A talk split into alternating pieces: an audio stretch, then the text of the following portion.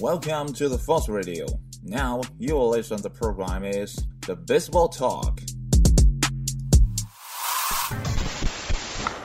And a high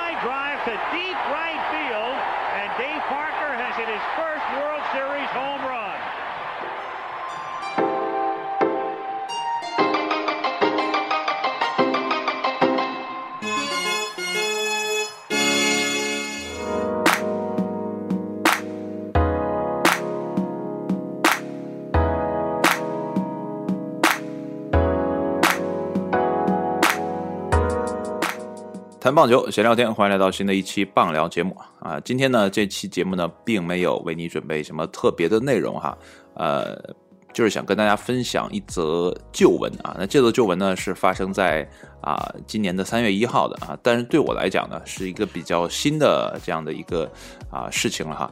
为什么呢？因为从今年开始呢，我打算呃持续的关注 MLB 的每一场比赛哈，也就是看集锦。当然了，整场比赛我可能是看不了，因为这个大家都知道，棒球比赛的时间呢真的是特别的长。呃，但是呢，在球场上的球员呢，可能并不会觉得这个比赛时间啊、特别的长，因为呢啊、在比赛的时候呢，你要啊调动你所有的专注力啊，去关注球。呃，所以呢，比赛的时候呢，球员倒不会觉得时间很长，但是对一些呃球迷来讲呢，啊、坐在场边四个小时啊，或者在电视机前四个小时呢，呃，这么看啊，啊、确实呢有些苦恼。所以说呢，现在的呃，无论是 NBA 也好，还是 NFL 也好，还是 MLB 也好，其实它的观赛的人数的呃这个数量呢，其实也在下滑，而且呢，这个年龄段呢也在上涨。我之前呢也在节目当中提到过啊，所以呢。啊，这个也不怪我哈，看不了这么又臭又长的比赛。但是啊，话说回来，棒球这项运动呢，呃，玩起来呢还真的是很开心的。那么最近呢，也是去别的城市呢去打这业余的啊棒球比赛啊。我们打的是那种 A 球啊，就是橡胶的，当然不是那么呃专业的棒球了。毕竟这个年龄啊以及自己的这个专业程度呢，可能也呃也不够啊，所以呢去打啊这样的呃这个比赛啊，感觉呢还是蛮开心的。啊，也算完成了儿时的这样的一个梦想。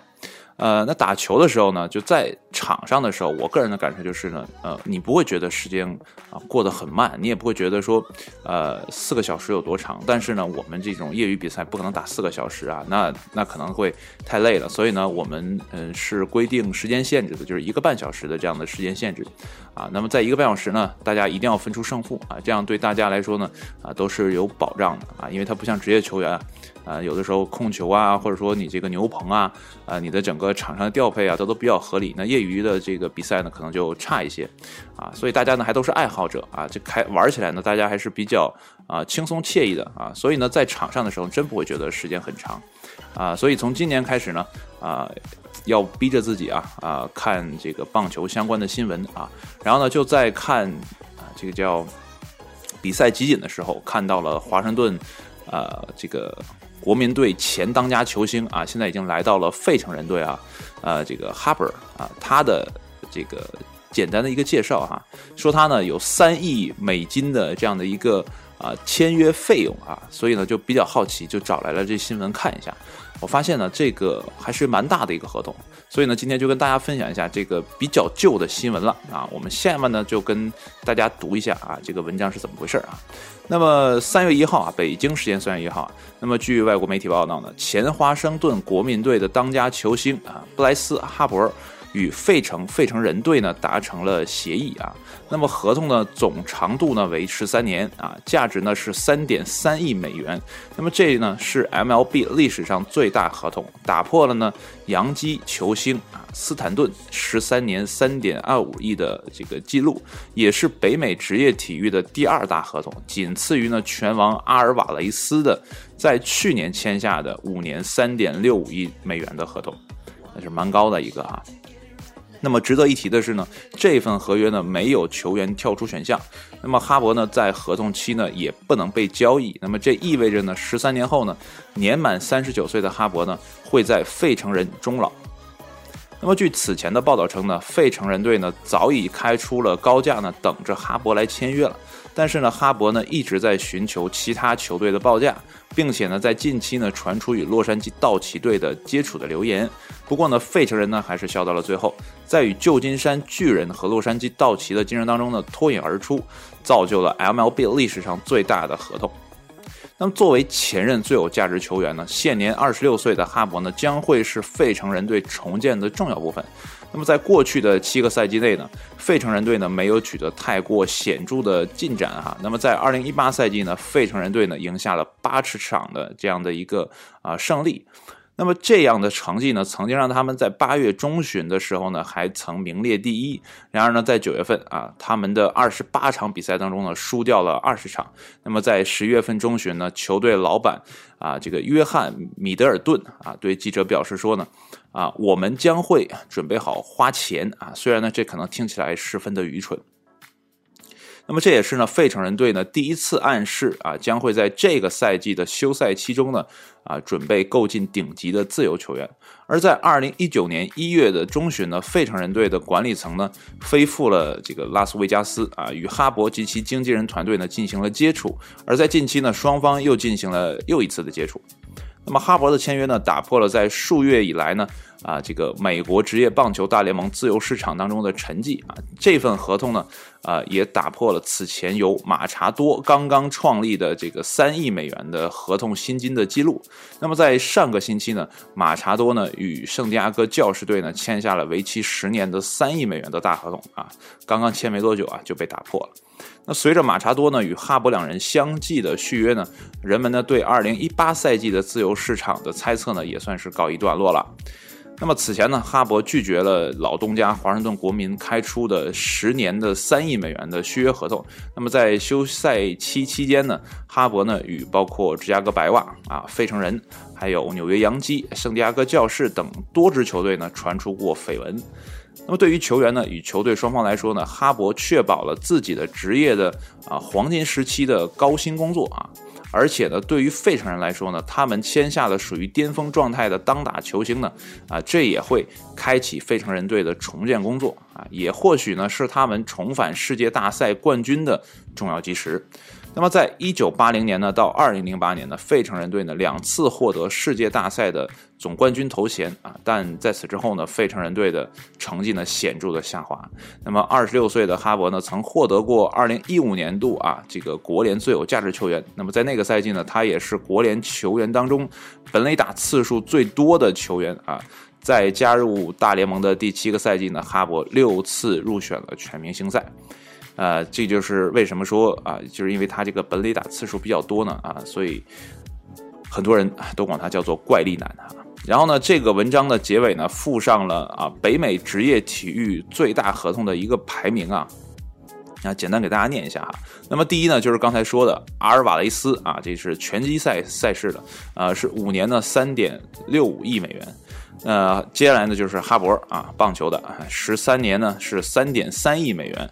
然后接下来呢是呃斯坦顿，然后呢也是棒球啊，呃十三年三点二五亿啊，接着呢是马查多也是棒球啊，十年呢三点啊三亿啊三亿三亿啊不是三点三亿是三亿啊，然后呢接下来呢是啊亚历克斯罗德里格斯啊也是棒球，十年呢二点七五亿美元啊，这个是二零零八年到二零一七年，然后接下来呢还是他啊还是罗德里格斯啊。十年二点二五亿，就相当于呢，他二十年呢赚了这个差不多五亿啊，五亿多一点啊。那第七名呢还是棒球啊，叫米盖尔呃卡布雷拉啊，卡布雷拉啊，应该是这么念啊。这个看中文字就呃比较怪异啊，也是棒球啊，八年呢二点四七亿美元啊。接下来呢是罗宾逊卡诺，还有亚尔伯特，这是博侯斯啊，也是棒球。啊，普侯斯怎么起了这么怪的一个中文名？啊，是十年的二点四亿美元。然后第九名呢就是火箭队的詹姆斯哈登啊，然后是六年二点二八亿美元。然后最后一个呢还是棒球运动员啊，是乔伊沃托，呃，十年呢二点二五亿美元。那在这个榜单当中呢，这个啊几乎都是棒球球员啊，他年薪都很高，而且呢这。个年限都还很长啊，十年的、八年的、呃十三年的啊都很长。但是呢，你要平均到每一年的这个收入呢，它就呃没那么多。但是呢，它有一点哈，因为这个文章我看完之后呢，我也有怀疑啊，说。你这么说合同的话，那就不太公平了，对吧？你得看年薪是多少，对吧？你十三年是你赚了啊三点三亿，对吧？你哈勃赚这么多，但是呢，拳王呢是五年三点六五亿啊，对吧？那平均到每一年就啊不太一样了。然后呢，这个。有趣的就是这个文章下面有很多的啊，这个球迷评论嘛，哎，这个评论就蛮有意思的。如果感兴趣的话呢，大家不妨去搜一下。那这篇文章呢，我是摘自啊腾讯的啊腾讯体育的这样的一篇报道，大家可以去看一下，是三月一号发布的这样的一篇文章。这底下呢，啊有很多人呢对这个年薪这个问题啊，或者说对球员的这个签约合同呢进行了一个讨论。当然了，这个都是呃各家之言，那大家呢也就是看一看。那有的说呢是，你看。呃，从哈勃二十六岁开始呢，十三年之后呢，就是他三十九岁。那这个时候，等你三十九岁的时候，你不可能还保持巅峰状态。那球队买断你十三年的这样的一个呃这个服务吧，算是，那相当于呢在给你养老，对吧？那你看 NBA 很多球星他很少。很少有打到啊三十九岁啊四十啊，卡特应该算是一个。但是你在在 NBA 赛场上去找这样的老将球员，呃，基本上都是拿着一个底薪的合同啊，就是过日子的合同啊。说白了，呃，不会像这个 MLB 球员啊，呃，在你年轻的时候我就给你一份大合同，一直打到你啊不能打为止。所以这也是有有差别的。那这里面的网友呢，也对此呢做出了自己的一个阐述。当然了，这个东西呢，就大家呃。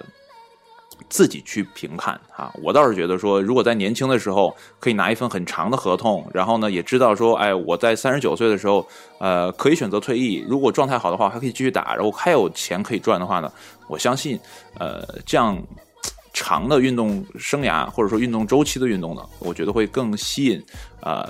运动员去从事啊，当然了，呃，篮球也好，橄榄球也好啊，棒球、冰球等等的所有的球类运动，它都有自己的吸引人的魅力哈。可能棒球来讲呢，啊，就是这个打的年限比较长。你看刚刚退役的，呃，我们之前说的，嗯，铃木一郎其实也是很大岁数了嘛，对吧？但是呢，他还是可以继续打。如果说他愿意的话，他应该还是可以在 MLB 赛场上找到自己的一席之地的，对吧？啊，但是呢，他还是选择了退役嘛。所以呢，棒球这个运动呢，跟别的运动真的是不太一样啊。尤其呢，对亚洲人来讲呢，啊，棒球运动呢，可能更适合我们亚洲人的这样的一个身体条件啊。即便说我们的身体素质不如欧美球员那么强壮哈，但是呢，我们可以通过技巧，通过刻苦的训练，也可以达到像呃铃木一郎啊。啊，还有很多啊，留美的这样的日籍啊、韩籍的这样的球员，包括我们现在还有很多的小朋友呢，也已经去到了呃这个 MLB 的这个小联盟啊，去开始跟队训练，然后呢参加比赛，慢慢的他们有朝一日也会登上大联盟的舞台。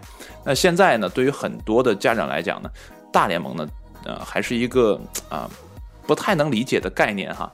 等真的有一天，我们中国有一个啊。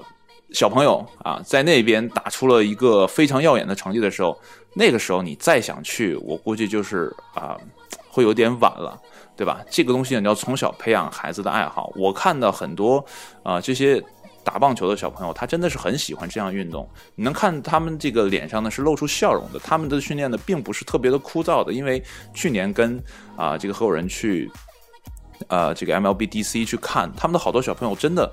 我觉得他们是真心喜欢这样运动的，然后从事这个呃工作的啊，我觉得他们真的很幸福。如果呢小朋友能在很小的时候就知道自己想要什么，然后呢还能为之而努力，我觉得这才是比较幸运的啊开始啊。当然了，呃每个人生的遭遇不一样嘛，你可能啊开始的时候想得很明白，但。呃，过了很长时间，你可能觉得啊，我这条路是不是选错了？那是他的后话。那如果开始的时候，我们呃这些大人能给孩子一个很好的氛围，让他呃去按照自己的思想去行动的话呢，我觉得这个世界会变得更加的美好。而且呢，呃，你看看这个年薪哈，十三年能赚三点三亿，是平均到每年倒不多哈。但是呢，你能想象在国内找到一份类似这样的工作吗？啊，好像不会特别多。呃，即便有的话，我觉得。嗯，这个竞争呢也是特别的强啊，并不是说你去 MLB 竞争力就小了，这个竞争压力就小了。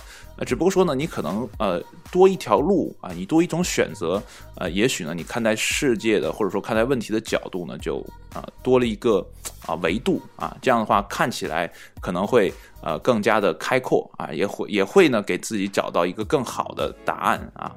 那好了，今天的节目呢就说这么多。那如果呢感兴趣的朋友呢，可以找来这篇文章看一下，呃，读一读啊，看一看。这个十三亿啊，不不，十三年三亿啊，到底意味着些什么？好了，今天节目就到这里，谢谢你的收听，我们下一期帮聊再见，拜拜。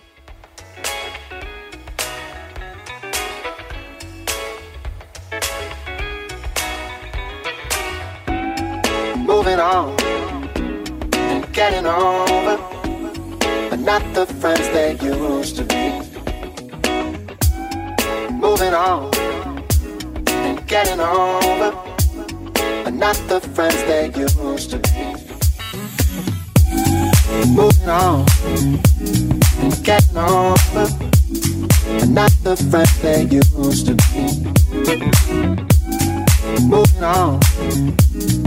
getting over. Another friend.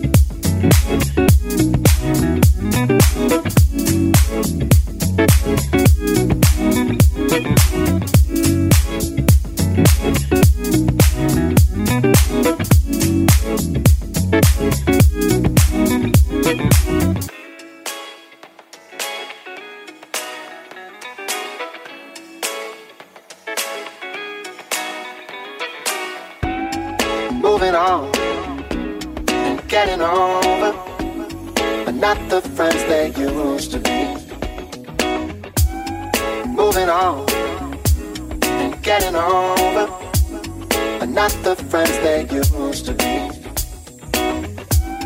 Moving on, and getting over, but not the friends they used to be.